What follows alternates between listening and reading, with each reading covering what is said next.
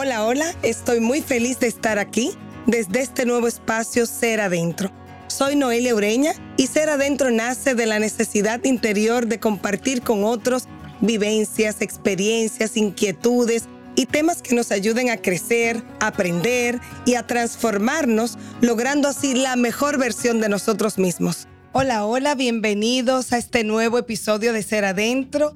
De verdad que me siento súper feliz eh, en este momento, en este mes maravilloso del amor, de las relaciones, del tú y yo, del nosotros. Y en esta oportunidad, pues tengo el privilegio de estar aquí con una persona especial y que nos conocimos de una forma especial tal como se dan los vínculos cuando las cosas del cielo pues salen de forma fortuita. Y ella es Paola Félix, que es doctora en Derecho, tiene una maestría en manejo de conflicto, en mediación, y yo creo que es una voz autorizada para orientarnos en este mes del amor y de las relaciones de, bueno, cómo lo vamos a hacer, cómo nos vamos a vincular, los que tenemos, no tenemos pareja, cómo nos vamos a llevar con los demás. O sea, las relaciones en todo el sentido de la palabra. Así que bienvenida. Paola, y es un privilegio para nosotros tenerte aquí. Muchas gracias a ti, Noelia. Para mí es un privilegio ser invitada a este espacio de crecimiento. Yo pienso que todo el que está aportando valor y agregando su granito de arena, a pesar de, ¿verdad?, de que no siempre todo el mundo va por ese camino, pues merece un aplauso. Así que muchas gracias. Gracias a ti por tenerme aquí, esperando que dure muchos años más este espacio. Que así sea, que este hijo que está recién nacido, porque apenas, apenas tiene pocos meses, pues se pueda convertir en un adulto sano, fuerte y de verdad, sobre todo firme en las ideas de ayudar a otros. Súper. Así que nada, aquí estamos. Cuéntanos, Paola. Eh, ahorita hablábamos fuera de los micrófonos y fuera del estudio que de verdad yo pienso que nuestro país, y me centro en nuestro país, pero sabemos que la humanidad en todo sentido, en sentido general, pues necesita aprender a relacionarse, aprender a mediar, a soltar, a fluir.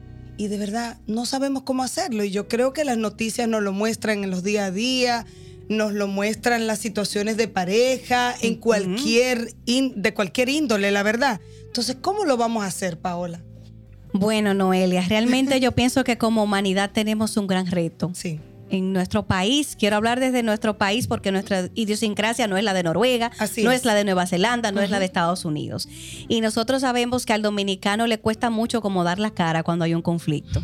Eso es mareo y mareo en buen dominicano. A correr fanáticos. A correr fanáticos o tal vez algunos tienen la creencia y lo ponen en práctica del que pega primero pega dos veces. Sí, cierto. Pensemos, por ejemplo, ahora en el sonoro caso de Pablo Lyle, que aunque no es dominicano, es mexicano y de alguna manera los latinos tenemos muchas cosas en común. Que nos vinculan, claro. Y cómo lamentablemente su vida se ve ahora mismo mermada por no haber tenido un buen control de las emociones en un tema de tránsito. Sí. Cinco años preso más los ¿eh? ocho años en prisión condicional. Y aquí el caso del estudiante que golpeó con una tremenda bofetada hace poco me indignó bastante. Entonces, yo pienso que la tarea nuestra y de las entidades educativas, tú como educadora, es de sembrar la cultura de la paz a través de darle a las personas herramientas de vida que les permitan gestionar las diferencias de manera asertiva.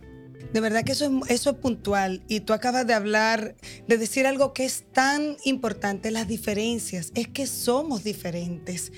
Eh, en mi casa somos dos hermanos y somos totalmente diferentes. Ustedes son tres, ¿verdad? Tres. Eh, y todos somos. Y son diferentes. De hecho, he compartido con tu hermana, contigo, y nos lo hemos gozado. Qué despelote. Porque de verdad son diferentes. Muy. Y, y, esa es la idea. Entonces, ¿cómo aprender a convivir? ¿Cómo lo hacemos? Y yo me gustaría de verdad comenzar desde el núcleo primario, que es la familia, para que entonces podamos tener, porque me pienso de verdad que debemos comenzar a fomentar esa conciencia de paz que decías ahorita desde la casa. Totalmente. Para que luego cuando salgamos al colegio, a la universidad, a los trabajos, a las relaciones de pareja, entonces podamos tener las herramientas pertinentes para poder relacionarnos con otros. Entonces, vámonos a la casa. Exacto. Mira, yo precisamente decía, vamos a hablar del amor y la amistad, pero tenemos que ir a la familia. Y qué bueno que tú ya lo tenías en mente, porque la familia es el núcleo de todo. De ahí salimos y es el primer espacio de socialización.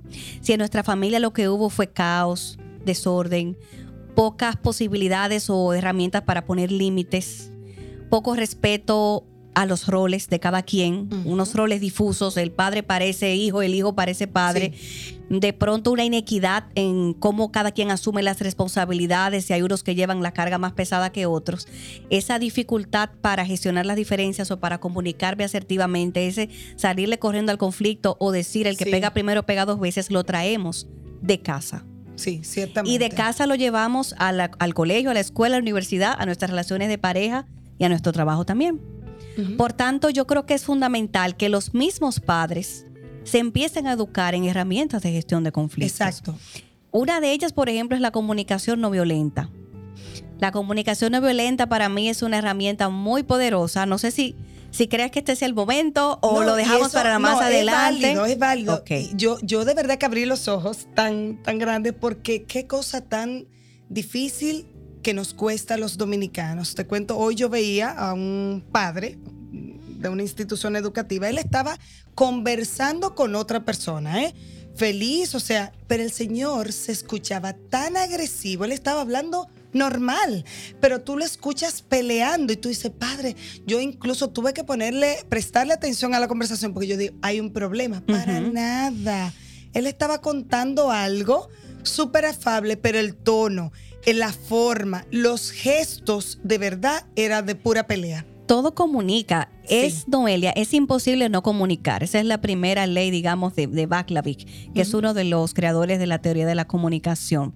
Él dice es imposible no comunicar. En una relación, todo comunica. Y de hecho, toda interacción en el contexto de la, de la relación y de la comunicación es un mensaje. Todo lo que yo hago es una respuesta a lo que ya el otro hizo. Claro. Y viceversa. La comunicación, la interacción es circular. Entonces, el silencio, la mirada, el gesto, el no hacer, el no decir también comunica, el no estar también comunica, todo comunica. Y cayendo entonces a la comunicación no violenta, que es una creación de Marshall Rosenberg, un psicólogo norteamericano que ya no está entre nosotros, pero dejó un gran legado. Hay cuatro pasos que yo pienso que a las personas que nos escuchen le van a servir como me han servido a mí Excelente. desde que la conocí. Vamos a tomar nota entonces. Sí. Te voy a poner primero el ejemplo de un de una persona que va a un restaurante y le traen una copa con un labial pegada de, labial, sucia de labial. Exacto.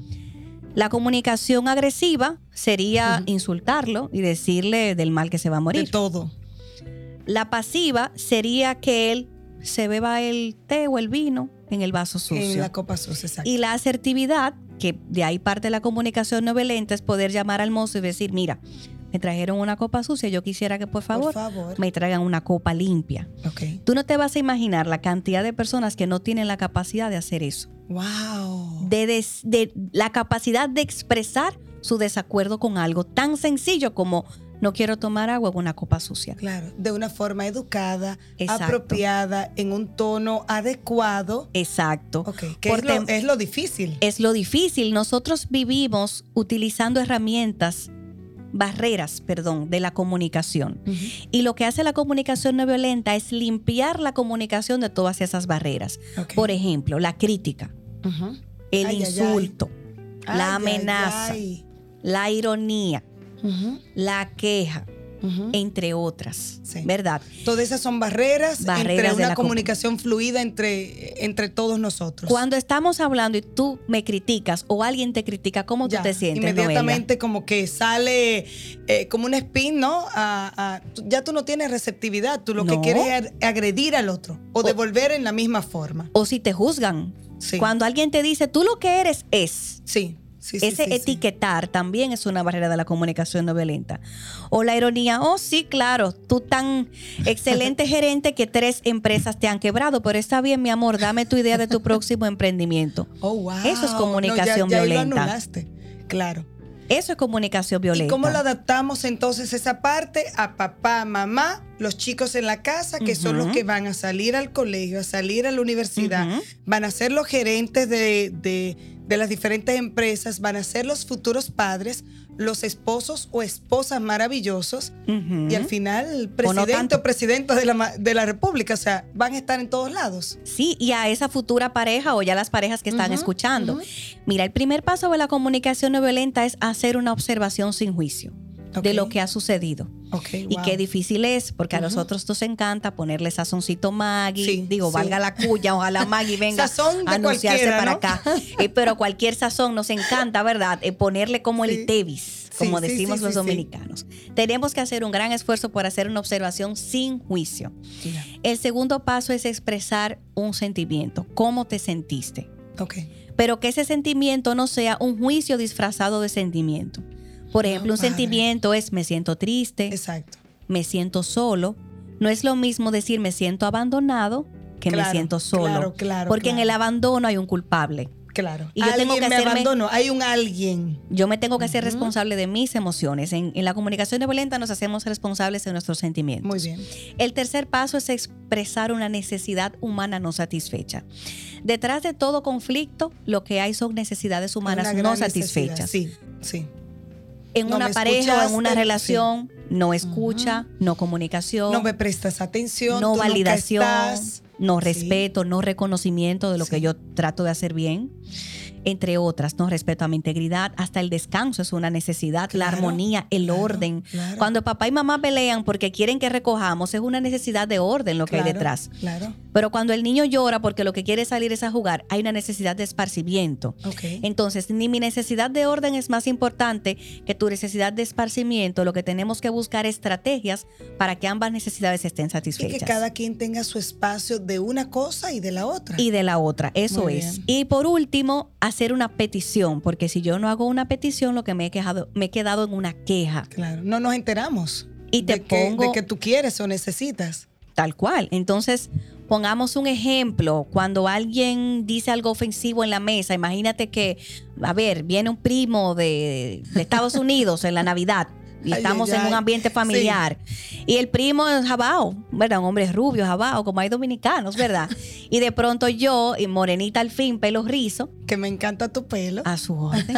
Eh, aprendí a amarlo después de más de 30 años. Wow. Porque aquí el tema de la discriminación es un pelo con el que no se puede trabajar. Y yo tenía esa creencia, por eso yo digo, analicemos nuestras creencias y miremoslo con una lupa y digamos si es, tiene o no algún tipo de asidero.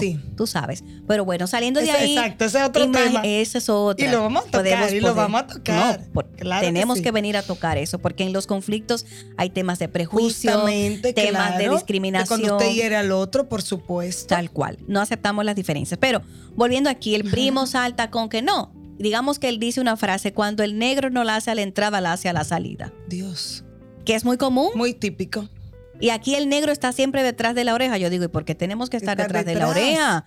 Ahí escondido donde nadie mira. Tú ves, son, son, frases muy comunes, pero tú no te das cuenta del peso que hay detrás. Pues. Sí, Y digamos que yo puedo decirle, primo, pero usted lo que es un racista, entonces etiquetarlo. Usted lo que es un irresponsable. Un insulto también, por Insultarlo, juzgarlo, usted es un inconsciente, primo. Porque Pero después yo, no, de yo no puedo creer que tenga una familia así, caramba, Dios mío, usted vino de fuera a insultarnos a nosotros. Bueno, después de ahí ya es difícil eh, entrar en una conciliación. No, porque ya yo lo he ofendido, ya yo utilicé todas las barreras de la comunicación necesarias para alejarlo de mí. Exacto. Por eso, ¿qué dice la comunicación no violenta? Calma, pueblo. Observación profundo, sin juicio. por favor, vaya adentro. Observación sin juicio. Primo, cuando en la cena de Navidad tú dijiste que cuando el negro no la hace a la entrada, la hace a la salida. Yo me sentí de tal forma. Yo dije exclusivamente, no le puse Itevis ni sazón, ¿verdad? Yo me sentí muy triste o muy preocupada. Claro. Hay muchísimos sentimientos. Una de las cosas que tenemos que hacer es aumentar nuestro vocabulario emocional. Solamente decimos estoy bien o mal. O estoy mal. Sí. No sabemos decir me siento en paz, me siento ilusionada, me siento en armonía, me siento desgastada, me siento desesperanzada. Claro. Bien o mal. Y eso no, no, no hay un, No es rico. No hay una granularidad emocional de la que habla Mark, eh, este que escribió el libro Permiso para Sentir. Se me va el nombre ahora, Mark Brackett. Él habla de granularidad emocional, tú poder decir qué emoción. Bueno, me sentí preocupado, triste porque yo necesito respeto, consideración, inclusión. ¿Qué te parece si en una próxima reunión tú utilizas un lenguaje que sea más inclusivo, tomando en cuenta que aquí habemos... Habemos muchos morenos, muchos pelos rizos. Hay personas, exacto, estamos presentes personas de diferentes colores, etnias y demás. Entonces ahí, posiblemente, él diga, prima, es verdad, usted tiene razón. Y lo pueda ver, de verdad. Y lo pueda ver. Y cuando yo pongo este ejemplo en mis talleres, me dicen, wow, pero yo lo recibiría bien. Nadie me ha dicho hasta ahora que lo recibiría mal. Ahora, si yo lo critico, usted es un irresponsable, un racista, ahí sí. Claro, por ahí se acabó todo. Porque ya es un lenguaje totalmente agresivo. Entonces tengo que tener ese cuidado. No usar sentimientos, juicios disfrazados de sentimientos. Yo me sentí insultada. Ah, pero hay alguien que me insultó. Me sentí ultrajada, me sentí afectada no me sentí sola, me sentí triste. Sentimientos. Sin buscar un culpable de lo que yo estoy sintiendo en este momento. Tal cual, es mejor sola que abandonada. Eh, y, yéndonos un poquito, porque por un tema de, tiempo, de verdad que esto, es un, tema que tiene mucha tela que cortar, pero yéndonos al tema de las parejas que es algo que vemos en las redes de forma, wow, insistente, persistente, el nivel de agresividad mutua. Hemos visto desde damas que rayan los vehículos, que, que agreden, que, bueno, yo que pinchan las gomas. que le entran a batazos. Caballeros que hacen Caballeros que agreden a sus parejas de una forma, wow, totalmente inadecuada y con lo que jamás estaremos de acuerdo ni de un lado hacia otro ni viceversa. Entonces, ¿dónde, para que eso termine ahí, tuvo que haber eh, existido muchos, como muchos trailers, ¿verdad? De esa película. Entonces, ¿cómo nosotros podemos manejar esos conflictos del día a día eh, con nuestras parejas emocionales? También en la parte del trabajo un poquito, pero sobre todo en esa parte emocional, por ser también este el mes de, del amor y de la amistad. ¿Cómo llegamos hasta ahí? Los conflictos, lo que nosotros vemos como conflicto, muchas veces son las crisis de los conflictos. Porque los conflictos empiezan con una incomodidad, con algo que no me pareció Son como gotitas en un vaso, ¿no? Gotas, pero hay una frase que a mí me encantó, yo leí que no es la copa que rebosó la copa. Usted es responsable de todas las gotas que cayeron y usted las dejó ahí para que se rebosara la copa. Tú permitiste. Entonces, primer consejo, no dejar que el conflicto llegue a la crisis porque de la crisis es muy difícil de Totalmente, el descenso. sí. Entonces, la invitación es tan pronto tú detectas un conflicto, comunicación asertiva, comunicación no violenta. Y volvemos a lo que tocabas ahorita, el poder expresarlo de una forma adecuada. De una forma adecuada. no me sentí cómoda cuando tú estábamos en una cena delante de tu mamá, delante del compadre, delante de no sé quién, me dijiste esto, tal o cual cosa. Cuando tú dijiste esto y esto y esto, me sentí de tal manera porque necesito respeto, privacidad, el poder intimidad, expresarme, poder expresarme. Totalmente. Totalmente. Entonces, no dejar que los conflictos escalen, utilizar la comunicación no violenta utilizar habilidades de negociación. Todo es una negociación. ¿Qué ropa te vas a poner hoy a un hijo? Exacto. Vamos a bautizarlo, no lo vamos a bautizar, lo pondremos en un colegio católico o en un colegio laico o evangélico. Todo en la vida es una negociación. ¿Por qué ruta vamos, a Bandolio? Eh, ¿Por allá o por aquí? ¿A quién invitamos a, la boda y a quién no? Todo es una negociación. Por lo tanto, aquí también hay el método de negociación Harvard nos sirve para la vida y hay cuatro pasos. Cuéntanos. Primer paso, separar la persona del problema. Cuando yo creo que la persona es el problema, no hay salida. Ahí se estuvo bien complicado, ¿verdad? ¿Cómo yo separo a mi pareja eh, que me hirió o que me hizo sentir herida, eh, totalmente mal. O llegó tarde a un encuentro, por ejemplo. O no llegó. O no llegó. Bueno, el problema no es la persona, es su ausencia. Es la tardanza, es el insulto. Es el haber quedado mal. Es el, exacto, es ese fallo. Es decir, es es un poco, no es tan fácil, es muy fácil decirlo, muy difícil hacerlo. Desconectar o separar a la persona del problema y atacar el problema. Ok.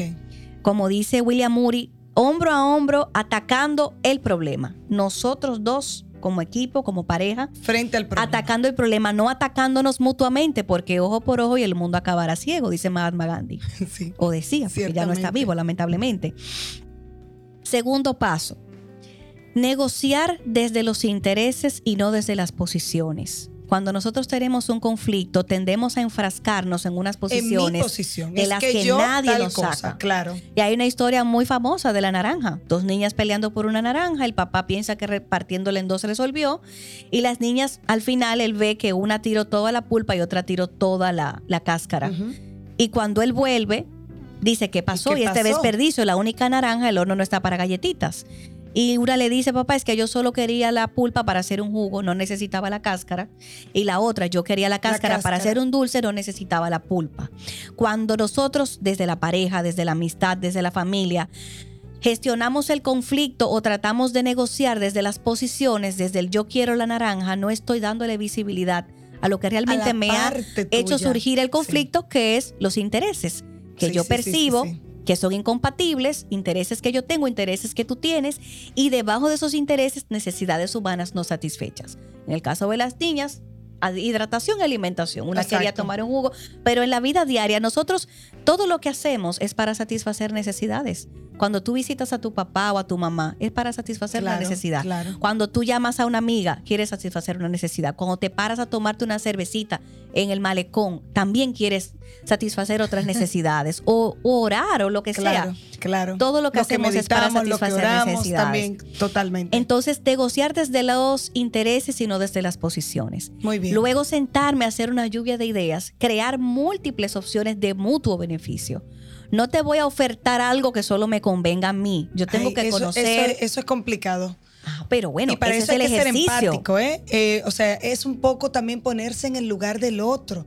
Y, y, eso es algo, yo que trabajo con niños, es una de las cosas que más tratamos de fomentar. Por favor, póngase en el lugar del otro, sea empático. Si hay un niño que está sintiendo tal cosa, ¿cómo usted lo puede ayudar sin atacar? Entonces, esa parte de, que lo que estemos viendo sea un beneficio mutuo. Exacto. y, no siempre tiene que ser mutuo también, Paola, puede ser tuyo. Y que yo pueda también ceder esa parte. Claro, no sería válido, porque no todo tiene que ser 50-50 en un momento. Thomas Killman habla de cinco estrategias para resolver conflictos. La competición, la, la, cooperación o compromiso o negociación. Ay, me gusta eso. La evasión, y el ceder, la sumisión.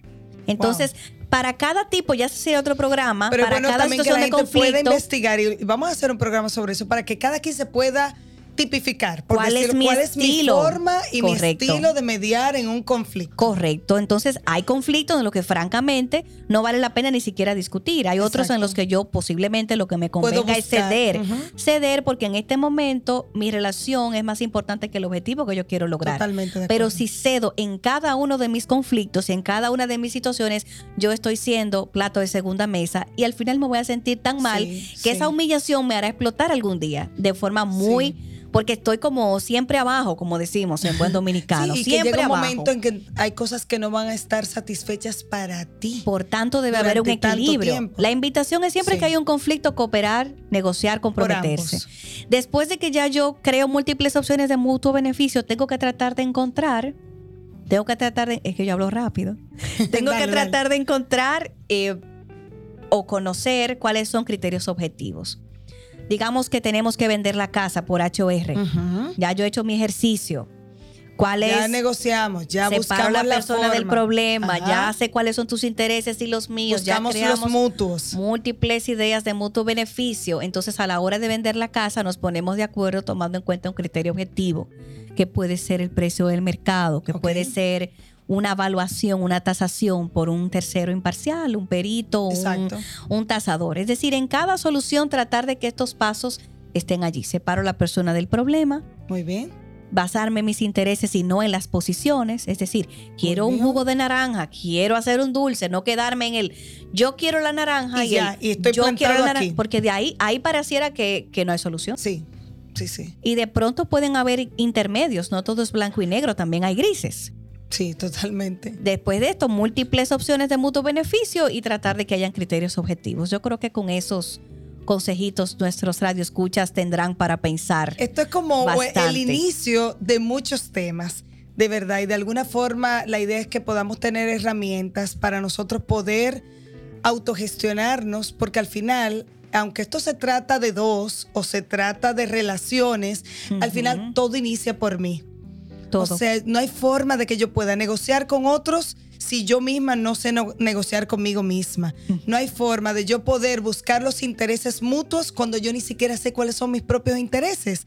O sea, al final vamos a volver siempre al origen de estar dentro, de conocernos y de verdad, para nosotros estar disponibles para otros en este mes de la amistad y de las parejas, y qué pena que sea solo un mes, yo creo, porque al final vivimos con otros permanentemente, a nosotros nos queda la tarea de conocernos, de sabernos quiénes somos, de cuáles son nuestros intereses, cuáles son nuestras fallas también, en cuáles aspectos debemos mejorar para estar disponibles para otros, para poder llevar esta fiesta en paz y que sea llevadera también una, una relación con nosotros mismos primero y luego con otros. Y yo le añadiría, mi querida Noelia, reconocer con humildad cuando se necesita ayuda de un tercero. Excelente. Y la invitación es, no soy psicóloga, no soy terapeuta de familia, yo remito.